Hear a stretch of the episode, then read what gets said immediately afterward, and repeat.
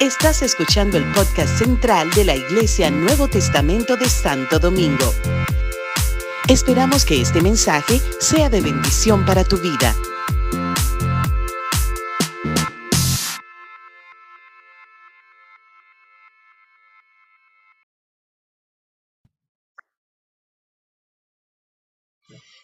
Hola, estimados hermanos de la Iglesia de Dios Nuevo Testamento.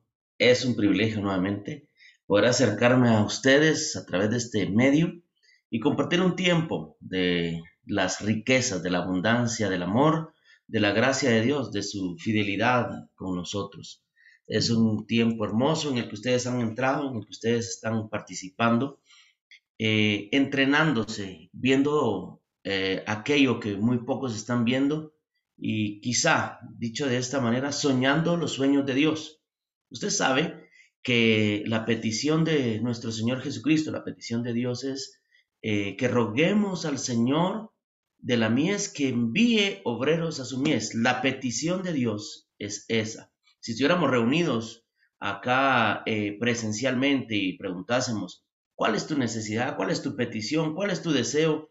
Quizá usted diría, bueno, mi deseo es eh, comprar un vehículo, tener una casa, pero si estuviera con nosotros ahí Jesús y le preguntáramos, Señor, ¿y cuál es tu petición? Que el Señor, que el Padre envíe obreros a su mies. Ese es el sentir que está en Dios, porque recuérdese que Él quiere que ni uno solo se pierda, sino que todos procedan al arrepentimiento. Así que desde esta experiencia de fe, desde esta plataforma espiritual, desde este tiempo de eh, internalizar, internar en nuestra vida y corazón el llamado de Dios para el cumplimiento de la gran comisión, yo quiero compartirles ahora, luego de la sensibilización que tuvimos, luego de ese tiempo de acercarnos a la palabra y qué significa ser un, vaso eh, de gloria, qué significa eh, esas misiones gloriosas, Ahora entender de manera práctica algunos elementos que nos van a, servir para trabajar eh, en cuanto a la plantación de iglesias. Así que yo le voy a entregar en estos próximos 30 minutos aproximadamente algunas herramientas para que usted tenga eh, de cómo plantar iglesias. ¿Cuál es la ruta? Alguna forma eh, práctica. Así que una vez más un saludo para, para todo el, equipo acá, los pastores, el pastor Esdras, y, a cada uno de los que hacen posible esto. Vamos entonces, estimados hermanos. Primera instancia, ¿para qué existimos? Déjenme entrar con esta reflexión muy breve. Según Mateo 28, 18 y 19, encontramos esta parte que Jesús nos dice. Y, se acercó, y Jesús se acercó y les habló diciendo, Toda potestad me es dada en el cielo y en la tierra. Pongámosle una, una eh, traducción más fresca. Y Jesús les dijo, yo mando arriba, yo mando abajo y yo mando más abajo. Jesús dice, toda potestad me ha sido dada en el cielo y en la tierra. Usted recuerda, esto es después de la resurrección de Jesucristo. Él vino, murió, eh, padeció, murió y cuando resucita, Jesús glorificado, ahora nos expresa esto. Él ha tomado la autoridad que tenía el enemigo y ahora eh, Él tiene todo poder, toda potestad, toda autoridad. Y quizá la pregunta hubiese sido, Señor, ¿y para qué toda esa potestad, toda esa autoridad, ese poder? ¿Para qué nos funciona? ¿Para qué te va a funcionar? Y aquí está la respuesta en el verso 19. Es un comisionamiento, es un envío que Jesús hace. Nosotros podríamos pensar, hermanos, ah, ¿para qué nos sirve estar eh, bendecidos? ¿De qué nos eh, sirve nosotros ser salvos. ¿De qué nos sirve haber encontrado a Jesucristo, nuestro Señor y Salvador? Claro, si fuera el único eh, elemento, el, el punto final, la meta, irnos al cielo, ¿sabe qué? Desde el momento que aceptamos a Jesús, desde el momento que le entregamos nuestra vida a Cristo, desde ese preciso momento hubiésemos ido al cielo, hubiésemos partido a la patria celestial. Pero no es así. El Señor nos dejó con un propósito, un cumplimiento de un propósito, y es esa encomienda, es ese envío. Por tanto, ir y hacer discípulos a todas las naciones. Bueno, esa encomienda, ese pensamiento que está ahí, no solo fue para los discípulos del primer siglo, no solo fue para los apóstoles, esa encomienda de hacer discípulos ha sido dada para toda la iglesia del Señor hasta el día de hoy. ¿Qué es lo que tenemos que hacer según el texto? Bautizándolos en el nombre del Padre y del Hijo y del Espíritu Santo, verso 20, enseñándoles que guarden todas las cosas que os he mandado, y he aquí, yo estoy con vosotros todos los días hasta el fin del mundo, y nosotros decimos amén. Sí, excelente. Usted tiene que estar conectado acá. Oiga, ¿qué elementos están acá en este texto? Los, los pasajes que, eh, los verbos que encontramos acá. Encontramos algunos verbos en gerundio, yendo, bautizando y enseñando. Este, esta es una manera de entender el texto desde el aspecto gramatical. Esa, esa parte que nos hace estar eh, haciendo, ¿verdad? Y dice, yendo, bautizando y enseñando. Esos tres elementos los hacemos en la ruta, en el camino, mientras estamos. Mientras usted eh, trabaja en una empresa, usted está yendo eh, como misionero, usted está bautizando y usted está enseñando. Pero el elemento imperativo, el elemento central, el elemento que nos mueve es hacer. O sea, Jesús nos dice, vayan y hagan. Esto ya cambia. Porque el tema del desarrollo de, discípulos, hermanos, tiene que ver con entender que hay una acción y esto es hacer discípulos. La plantación de iglesias corresponde mientras usted va en el camino, eh, usted va bautizando, usted va enseñando y eso, eh, es decir, hacemos. Esos tres elementos nos llevan a ser discípulos. Por eso hablamos que la plantación de iglesias es el cumplimiento de la gran comisión. Vea, nos detenemos en esto. La plantación de iglesias es el cumplimiento de la gran comisión, porque está allí el hecho de que usted eh, vaya y cumpla este mandato, le permite al Señor que sea visible el reino de los cielos. Cuando usted llega a una comunidad como la que tenemos en esta imagen, cuando usted llega a un pueblo, cuando usted llega a alguna pequeña comunidad y se establece una comunidad de fe, una iglesia, se está cumpliendo la gran comisión de ir a ser discípulos a todas las naciones.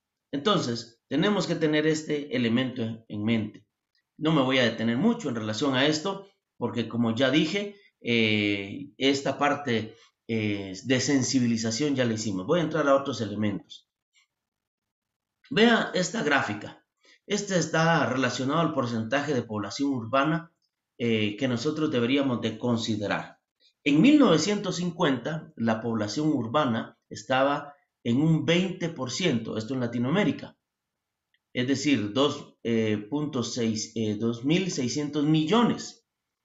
Pero en el año 2000, la línea ascendente llegó al 47%, es decir, la gente está viviendo más en el área urbana. Pero se espera, vea este dato, que para el año 2050, que no está tan lejos, eh, la población urbana estará, eh, la población estará viviendo en, la, en el área urbana, un 66% más de la mitad de la población de, eh, en los países estará volcada a las ciudades. Por eso tenemos que pensar, hermanos, en nuestro enfoque de plantación de iglesias.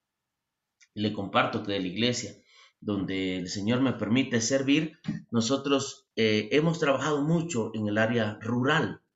Nuestro trabajo esforzado, nuestro trabajo determinado y creo yo, guiado por el Señor, ha sido para el área rural.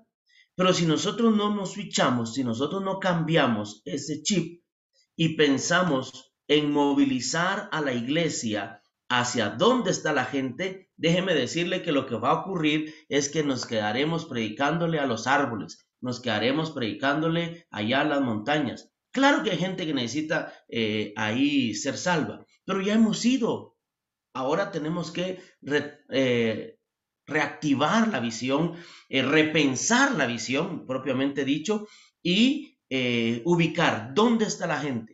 Y si la gente está en las ciudades, nosotros tenemos que movernos a, la, a las ciudades, al área urbana. Eh, esto nos permite ahora pensar a nivel de la República Dominicana dónde sería el lugar apropiado de plantación. Ya voy a llegar a las siete habilidades prácticas y ahí vamos a tocar un poquito acerca de esto. Pero son datos generales que nos pueden servir para, para ampliar. Avancemos. Eh, mire, en, el contexto de Latinoamérica, por ejemplo, hace algunos años, según el Banco Mundial en 2017, la población, hermanos, es de 600 millones de habitantes. 600 millones de habitantes. Y esto nos pone a nosotros en la línea de pensar cuánta necesidad hay. Haga usted su número, revise, revise las estadísticas. Yo por ahí eh, me puse a buscar algún dato eh, en, en República Dominicana y mire, es impresionante. Aquí vuelvo a esto. En Centroamérica, el área que a mí me toca, hablamos de 48 millones de habitantes. Para Brasil, México, Colombia, Argentina, eh, hermanos, eh, son números realmente elevados. Esta, ese es el desafío que nosotros tenemos para alcanzar a los perdidos. Usted puede hacerlo, como digo, en relación a su contexto. ¿Cuál es el dato, según lo que yo busqué de República Dominicana? 11 millones de habitantes, tal vez es más, no sé, uh, yo vi que era hasta el 2000, eh, creo 2010 esta estadística, eh, súmele un, una, una cantidad, 2016 si no estoy mal, en República Dominicana. 11 millones de habitantes. Fíjese que quedé asombrado porque eh, hay una buena población de creyentes en República Dominicana. Vamos a hacer un ejercicio ahora eh, que yo quiero invitarle a hacer. Tome una hoja, un lápiz ahí y haga este ejercicio conmigo. Esto es solo para comprender el nivel de impacto que tenemos. Aquí está graficado, usted lo puede hacer por denominación, usted lo puede hacer por su comunidad y acercarlo. Vea, eh, ¿cuál es el porcentaje de la, la cantidad de miembros que tiene la denominación? Yo lo hice a nivel nacional, busqué una estadística por ahí como referencia y dice que eh, es eh, más o menos 2.750.000 evangélicos que hay en República Dominicana. Si esto lo multiplicamos por 100 y lo dividimos por la población, que son 11 millones, mire qué impresionante, este dato es muy bueno.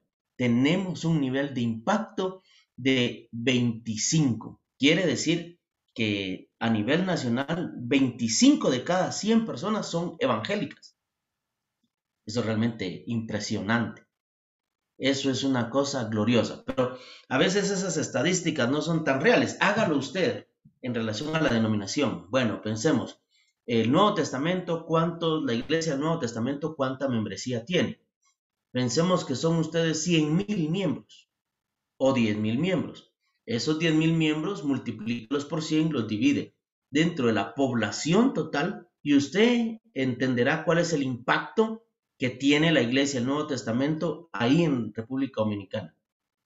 Este ejercicio sencillo nos permite entender eh, cuánto nos falta por alcanzar. Veamos ahorita, eh, pasemos a este otro elemento. Si alcanzáramos el, eh, el 1% de la población latinoamericana, o en este caso de República Dominicana, ¿cuántas iglesias necesitaríamos plantar? ¿Cuántas iglesias necesitaríamos plantar? Mire esto. Perdón. Ah, si tenemos una población de 11 millones y la multiplicamos por el 10%, tendremos, hermanos, 110 millones. Esto dividido por 100 eh, miembros que podría tener eh, cada congregación. Piense, 100 miembros que podría tener cada congregación. Eso nos da como resultado que tenemos que plantar un millón cien mil iglesias para, para tener un pequeño impacto en la población. Haga usted eh, este ejercicio con los números que, se requieren y usted tendrá que considerar para alcanzar eh, la población que va naciendo, la población que está eh, surgiendo hoy, hermanos, necesitamos plantar muchísimas iglesias. Un millón, cien mil iglesias que tan solo tengan 100 miembros. Eso es mucha.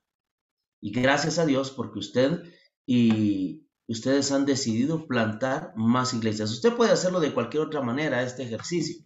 Piense en relación a su comunidad. Si es una comunidad de, de 10.000 habitantes, bueno, ¿cuántas iglesias tendrían que plantarse si son iglesias de 100 miembros?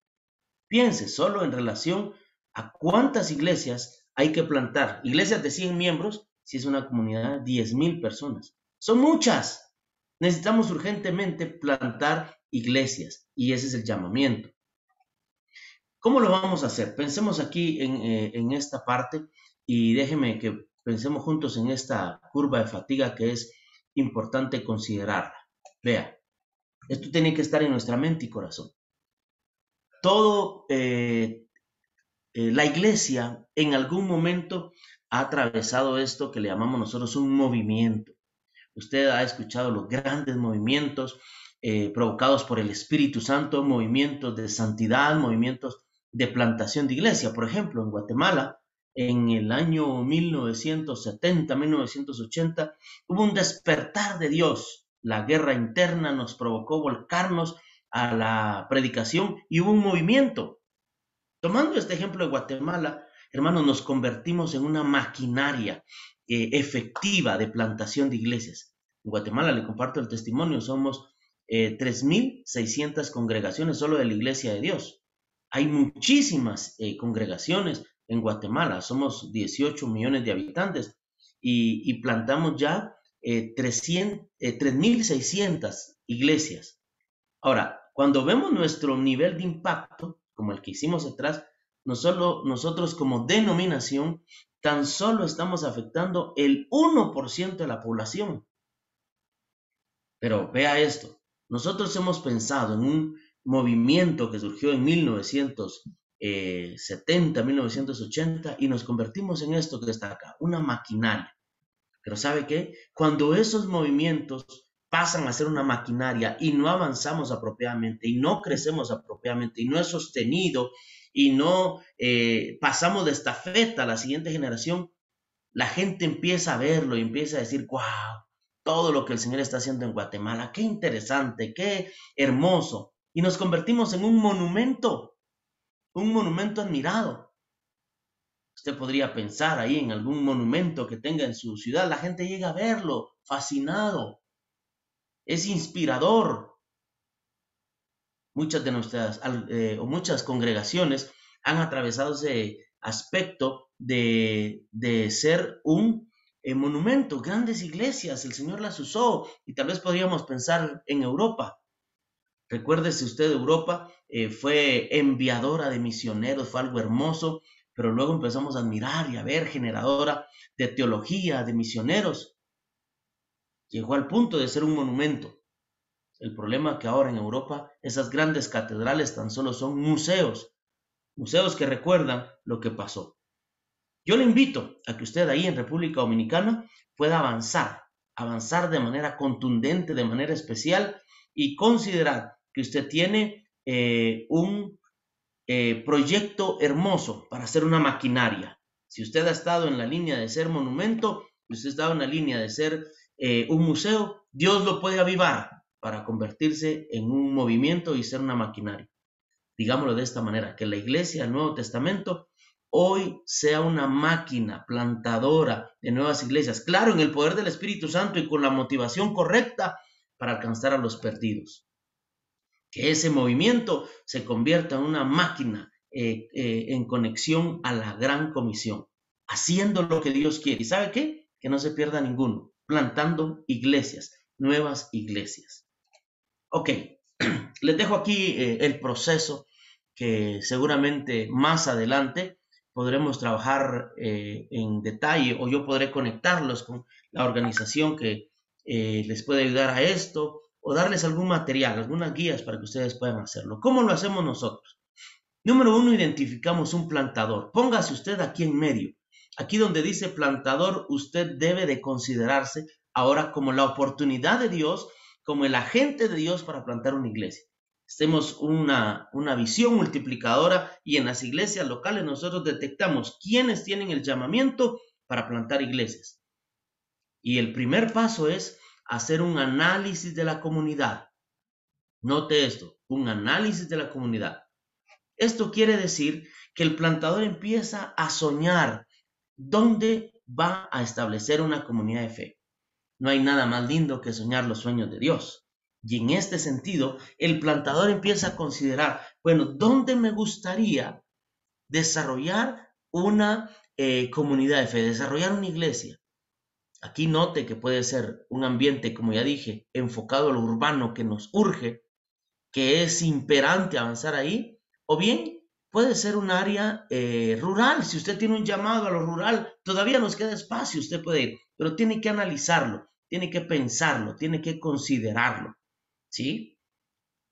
Luego, entonces, de que se ha analizado la comunidad, eh, empieza un trabajo de evangelización, pero una evangelización para la plantación.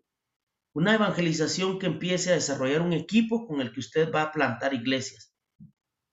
Este elemento de evangelizar eh, es muy efectivo cuando se hace en compañía, en alianza eh, con la iglesia madre. Usted podría salir a evangelizar solo, yo lo he hecho muchas veces, pero el mandato de Jesús es de dos en dos, por lo menos. Ampárese de un buen compañero para ir a hacer la plantación. Y esto, la recomendación es que sea con un mentor, que sea con iglesia madre, que sea con un grupo de hermanos que sábado a sábado, domingo a domingo o toda la semana puedan realizar. Entonces, el segundo paso en la plantación de iglesias es eh, la evangelización. Recuerda este principio. Para ver nuevos convertidos, necesariamente hay que evangelizar. El crecimiento de toda iglesia surge de la evangelización. ¿Usted sabe por qué hay iglesias que hace 10, 15, 20 años no crecen? La única respuesta es porque no evangelizan. No evangelizan. Una iglesia que evangeliza crece. Pero el crecimiento para que sea sostenido, el crecimiento para que sea un crecimiento eh, como lo manda la gran, eh, la gran comisión, debe de tener discipulado.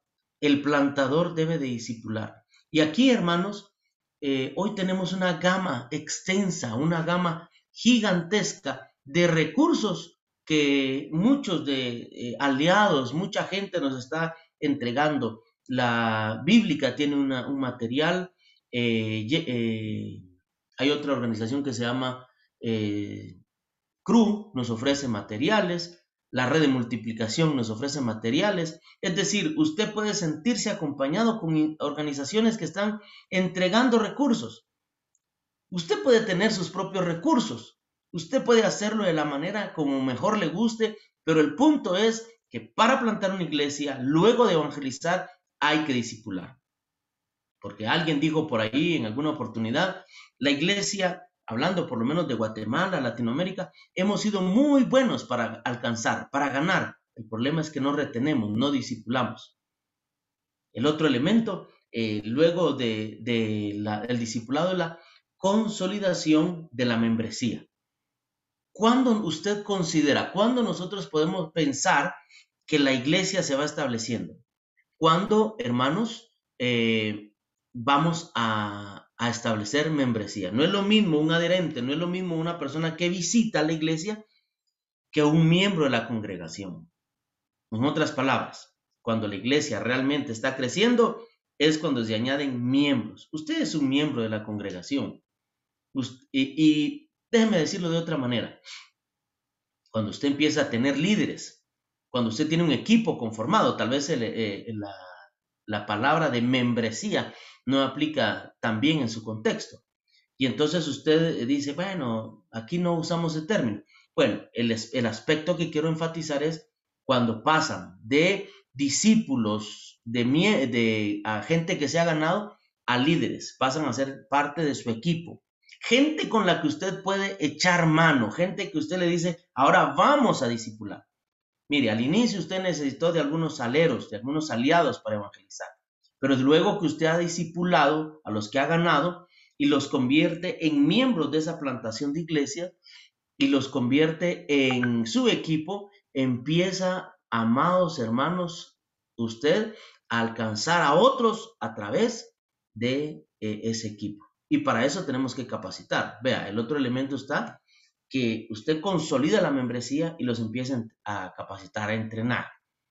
Les empieza a decir, mira, evangelizar se hace así. Si lo haces con las cuatro verdades espirituales, nunca olvides de hacer el llamado, porque hay gente que comparte buenos testimonios, eh, hace un buen elemento evangelístico, pero, pero eh, el problema está en que no hace el llamado.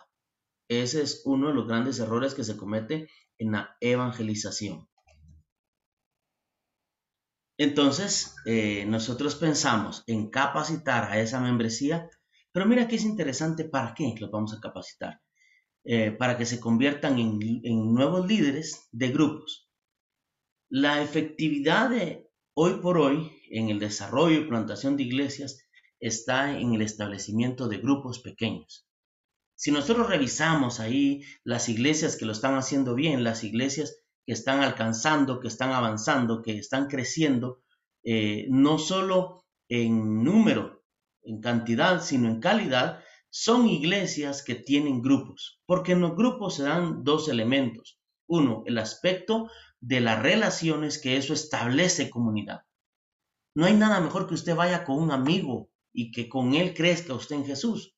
Pero el otro elemento de ser comunidad de relaciones es la formación. En un grupo pequeño usted puede delegar pequeñas funciones, usted puede entrenar a los que se van alcanzando para que eh, empiecen en el ejercicio de la fe. ¿Sabe? Mi primer sermón, ¿dónde fue? Fue en un grupo pequeño, hace más de 25 años. Eh, yo recuerdo con gran gozo, con gran ánimo, con gran entusiasmo cuando me dijeron la primera vez, Erwin, mañana te toca compartir, bueno, no fue mañana, la otra semana, porque había una, una cuestión de mucho orden ahí, la otra semana te toca compartir la reflexión en la célula. Usted se imagina qué impacto tan glorioso, qué cosa tan extraordinaria. Yo estaba fascinado porque iba a predicar a Jesús. Me puse mis mejores ropas, hasta con saco llegué. ¿Se imagina usted? En un grupo pequeño yo me sentí un predicador internacional. ¿Sabe? Cuando usted gana a alguien y lo integra a un grupo pequeño, además de eh, crear esa relación saludable, usted lo va entrenando. Pero antes de que yo predicara mi primer sermón ahí en esa célula, ¿sabe qué? A mí me decían, mañana te toca limpiar las sillas. El sábado te toca eh, barrer, estar en la puerta dando la bienvenida. Y ese era un privilegio especial, importante. Los grupos pequeños son clave. Los grupos pequeños son la puerta de entrada a, los nuevos convertidos para la comunidad. Ahora, mire, en todo este proceso que llevamos, hay aquí un principio que quiero compartirle, que creo que nosotros no hemos hecho bien como iglesia evangélica.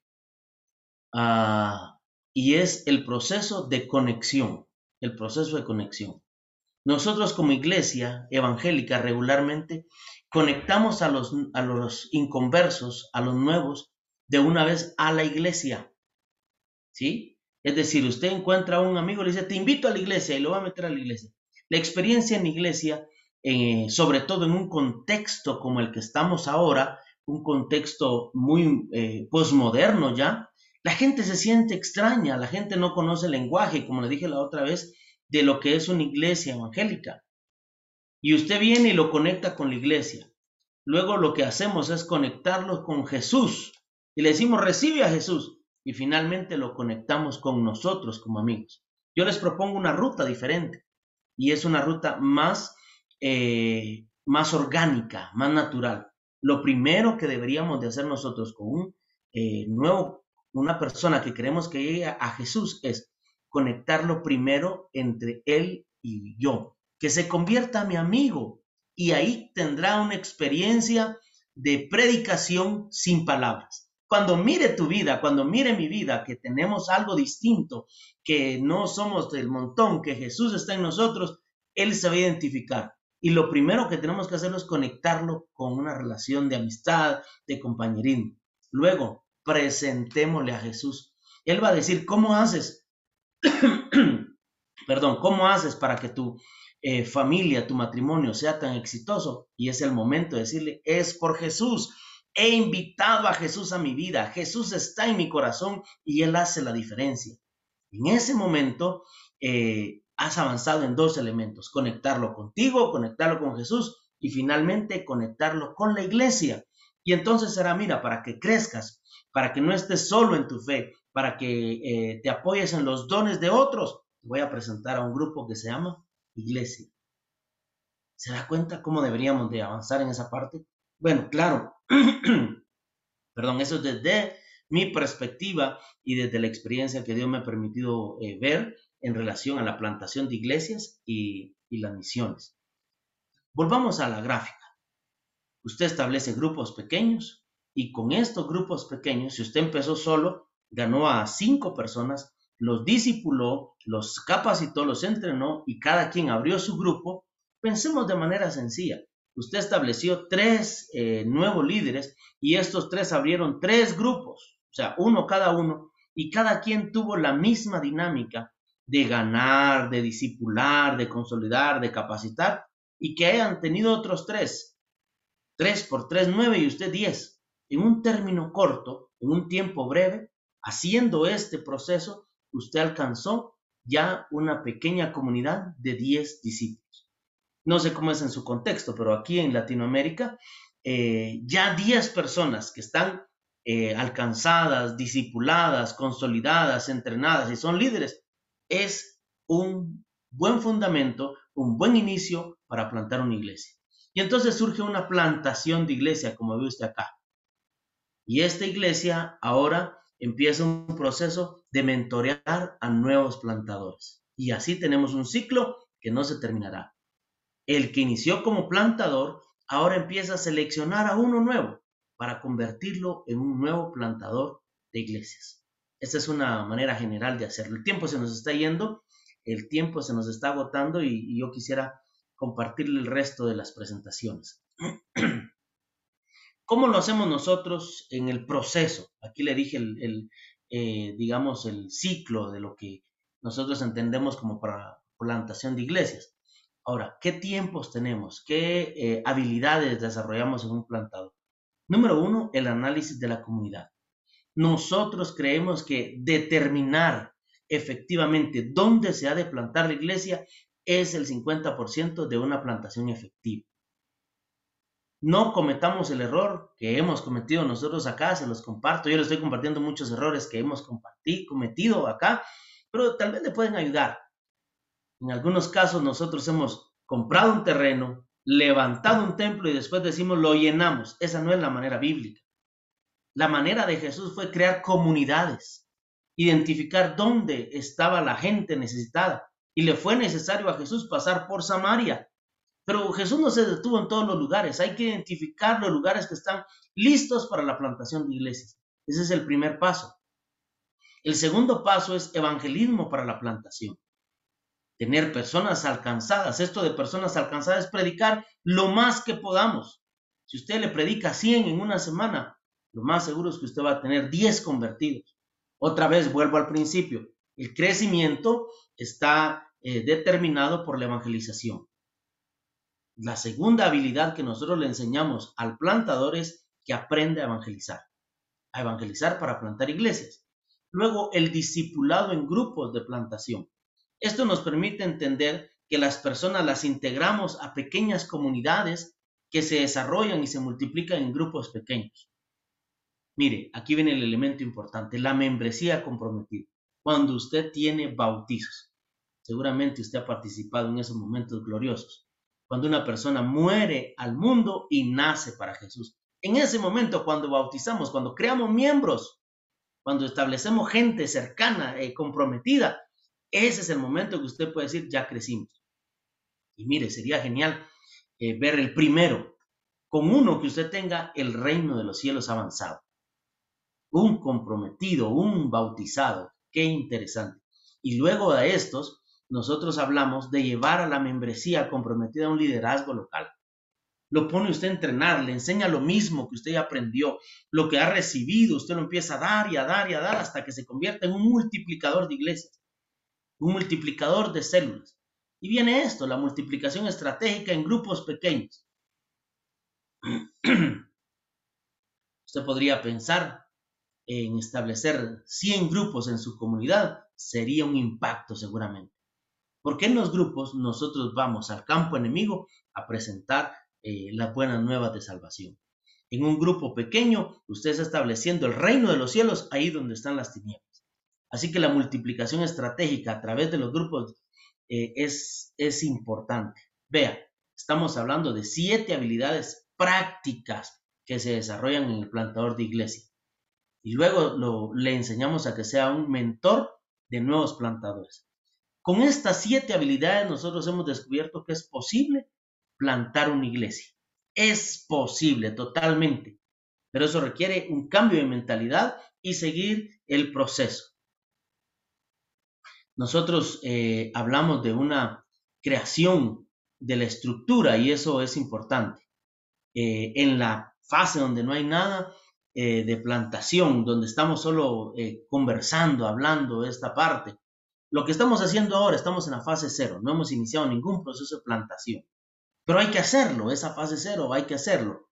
Pero luego usted arranca con una visión multiplicadora y usted empieza a seducir, o el Señor comienza a seducir a los que ha de enviar para crear equipos. Empezamos a reportar, esto es importante. Todo lo que se supervisa, eso avanza. Lo que no se supervisa, no avanza. Hay que reportar, hay que informar qué estamos haciendo. Todo plantador debe de aprender eh, el principio de informar, el principio de entregar eh, datos, qué está ocurriendo. Usted dice en la semana evangelicía 10, se convirtieron dos. En la siguiente semana evangelicía 10, se convirtieron tres y estoy evangelizando a cinco. Y así, progresivamente, esos datos nos ayudan a entender cómo se da el avance de esta plantación. Luego hablamos de las células como una eh, institucionalización de plantación, como un proyecto base para la, para la denominación, el grupo y, y luego la autogestión. ¿Van a necesitar recursos? Sí, pero déjeme decirle esto importante. A veces hemos fallado diciendo, voy a plantar una iglesia y necesito dinero. Algunos piensan que para plantar una iglesia necesitan de entrada eh, unas bocinas, un púlpito y unas sillas. Yo quiero invitarle a que piense de esta manera. Hay que hacer un, hay que tener un alto impacto y un bajo costo. ¿Y cuál es la forma de hacerlo? Con grupos pequeños. Empiece haciéndolo en su casa, en un parque donde no necesite eh, unas bocinas, un equipo de audio, una eh, amplificación de, su voz. Hágalo de manera orgánica, como lo hizo Jesús se reunía en las casas. Uno de los, de los topes que hemos tenido que superar es el hecho de pensar que iglesia es igual a templo y que para establecer una iglesia necesitamos un templo. Jesús no lo hizo así. Jesús estableció comunidades de fe. Entonces termino con esto, hermanos. La plantación de iglesias es el cumplimiento de la gran comisión.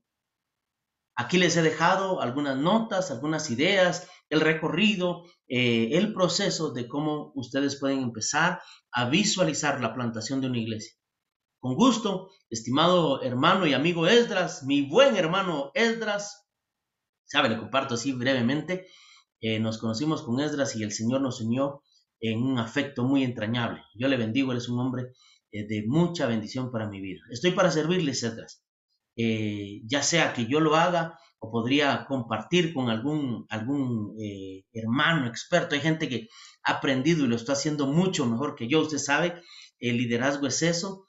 No que nosotros creamos que lo sabemos hacer todo y que todo lo tenemos que hacer, ¿no? Yo podría contactarle. Tengo algunos buenos líderes, campeones en el entrenamiento de la plantación de iglesias y juntos podríamos hacer un equipo para llevar esto a otro nivel.